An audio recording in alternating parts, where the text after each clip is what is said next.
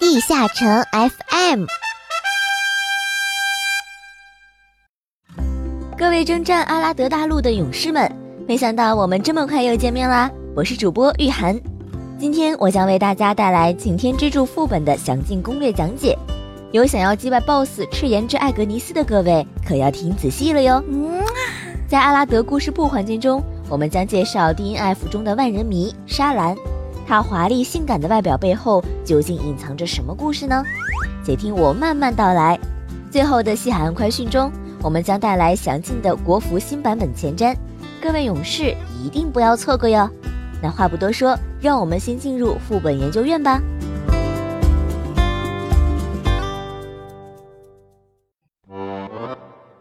对于副本机制有疑惑，看到两个团队副本中团长的风骚指挥很羡慕，还是想超越自我，提高自己的副本攻略效率？在这个栏目里，你或许会得到你想要的。很高兴又一次和各位小伙伴们在副本研究院栏目相见。上两期我们结束了在黑雾之源以及震颤的大地的战斗后，今天我们来到了擎天之柱的脚下。首先是在副本二图遇到的绿名怪物火焰之克瑞夫，在进入房间后不可直接攻击到火焰之克瑞夫。屏幕下方会有读条提示，读条读满时，房间左右两端的红色魔法阵会出现光柱，同时火焰之克瑞夫会进行蓄力。试图召唤可秒杀全屏玩家的巨型太阳，而如果此时的两个光柱中每个都各有最少一个僵尸的话，那么就会进入破防状态。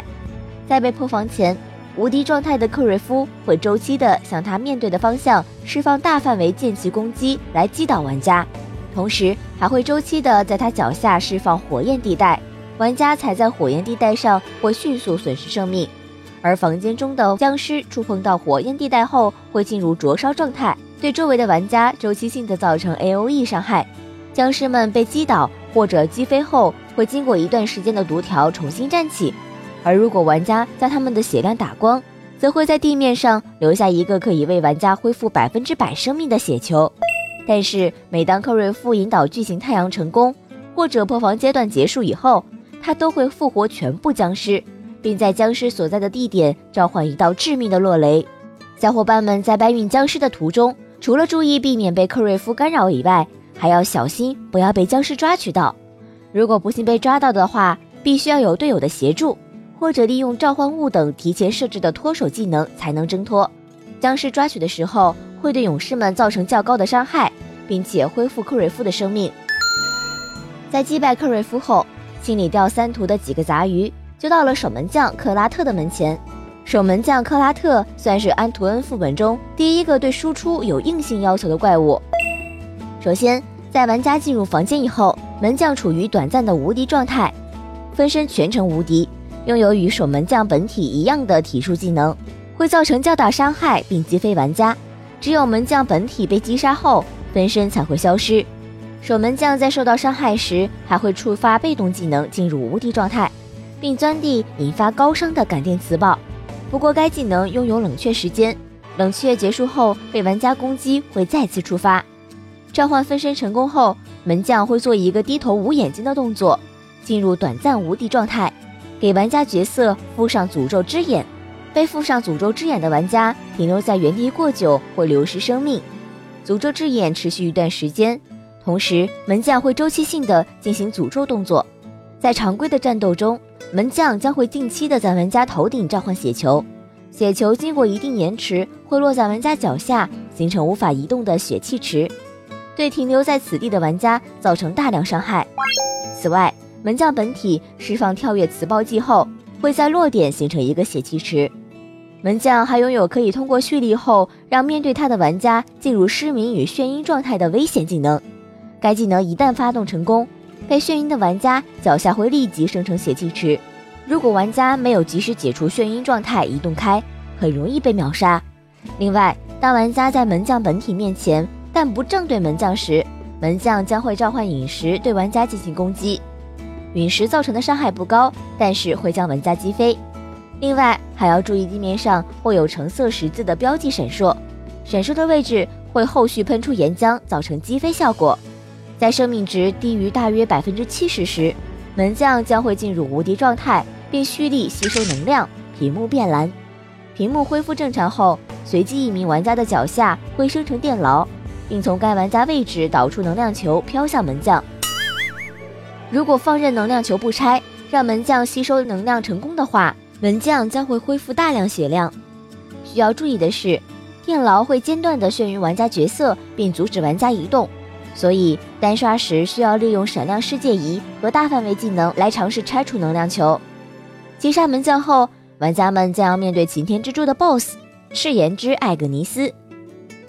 在进入 BOSS 房时，艾格尼斯会先召唤两个分别擅长物理攻击与魔法攻击的分身，其中擅长物理攻击的机敏之幻影威胁度不大。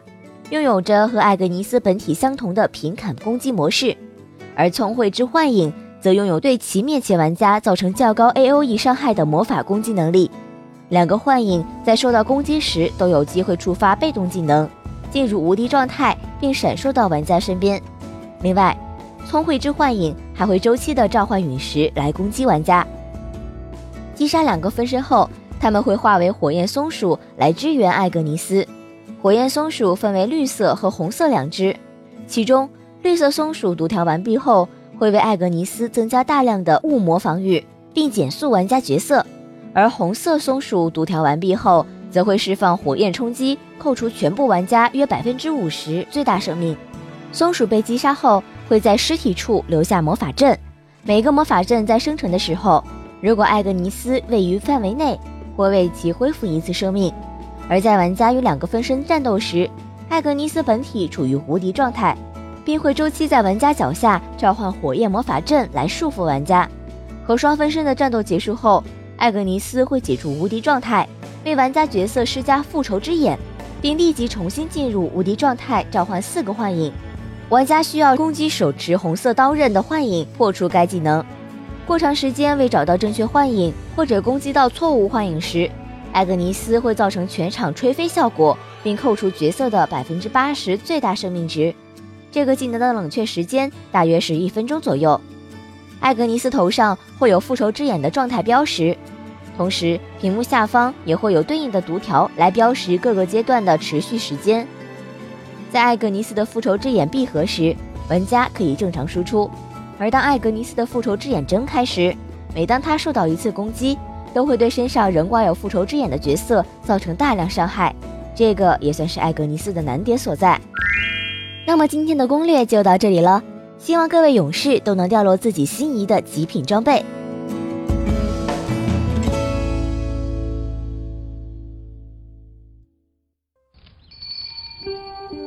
左键错过了多少人物，空格忽略了多少故事，朝花夕拾。带你去了解 DNF 背后的故事。这里是阿拉德故事部。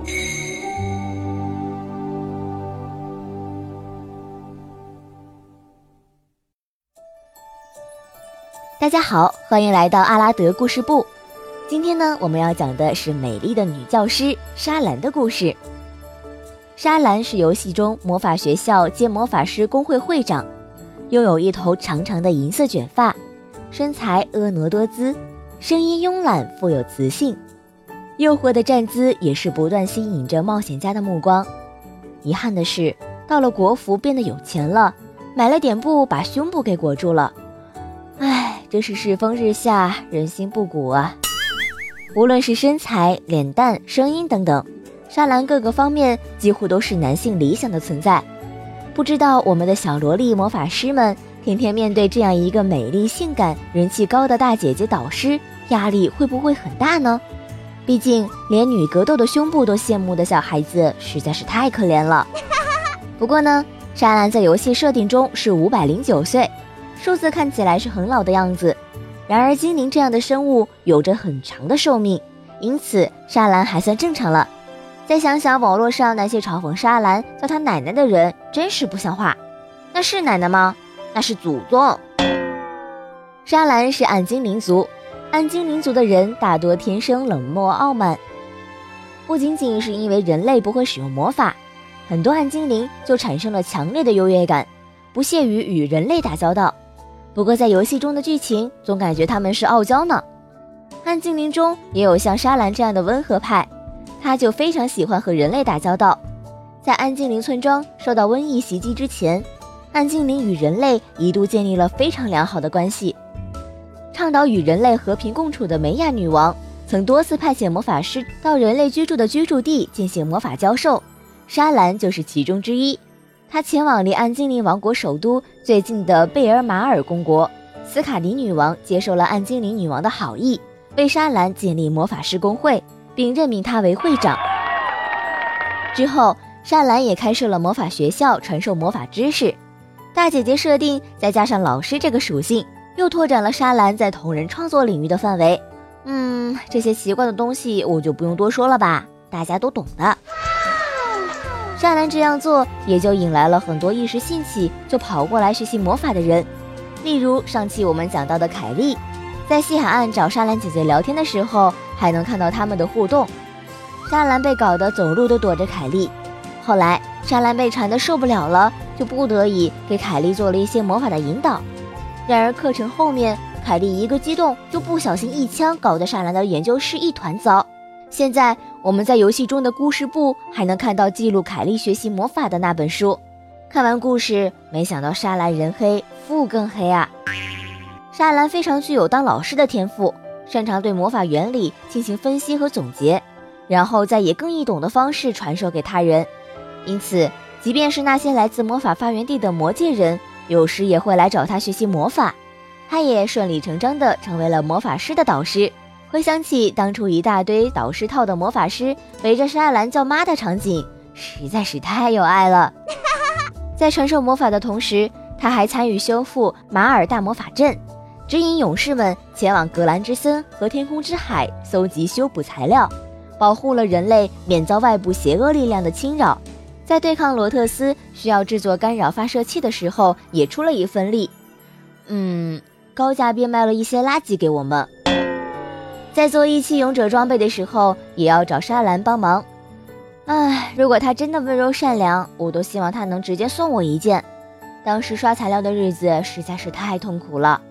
这些 NPC 啊，就设定上看着好，到游戏里呀就一点都不照顾我们了，就会给我们下套。大转移后，沙兰安心的在导师公会养老了，几乎没啥事儿需要他再动身帮忙了。嗯，感觉导师工会好像闲杂人等安置地呀。到这里，沙兰算是介绍完了。不过希望大家能够多多珍惜我们的阿拉德故事部，说不定啊，这期讲完之后，我就会被某个老奶奶给灭口了。唉。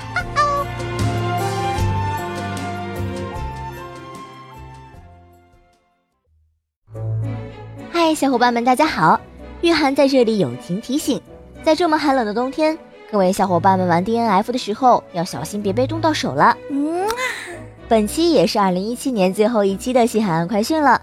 不过这次的内容感觉还是没有很快，没办法，之前文案大大忙不过来，在这里我也代他转达对各位的歉意。西海岸在十二月二十三日还是二十二日进行了更新，更新了十二月二十八日，也就是二零一七年 D N F 国服最后一次更新的内容。同时，有一部分明年一月四日的内容进入了客户端后台。首先是 DNF 的光荣传统站街活动又一次的更新出现，可能是为了配合加入后台的一月四日的全职业升级大挑战活动。这次的站街的奖励都和小号与升级有关。首先是一天的王者契约礼包，是作为惯例的一阶段奖励，而第二阶段则是两个作为小号刷魔界噩梦级深渊的神器大眼仔。虽然现在大眼仔刷噩梦级深渊的作用，因为时空裂缝的存在而消减了很多，但是在某些比较恶心的魔界主线图，尤其是魔女之森部分，小怪血量已经明显增多，大眼仔一样可以发挥很好的作用。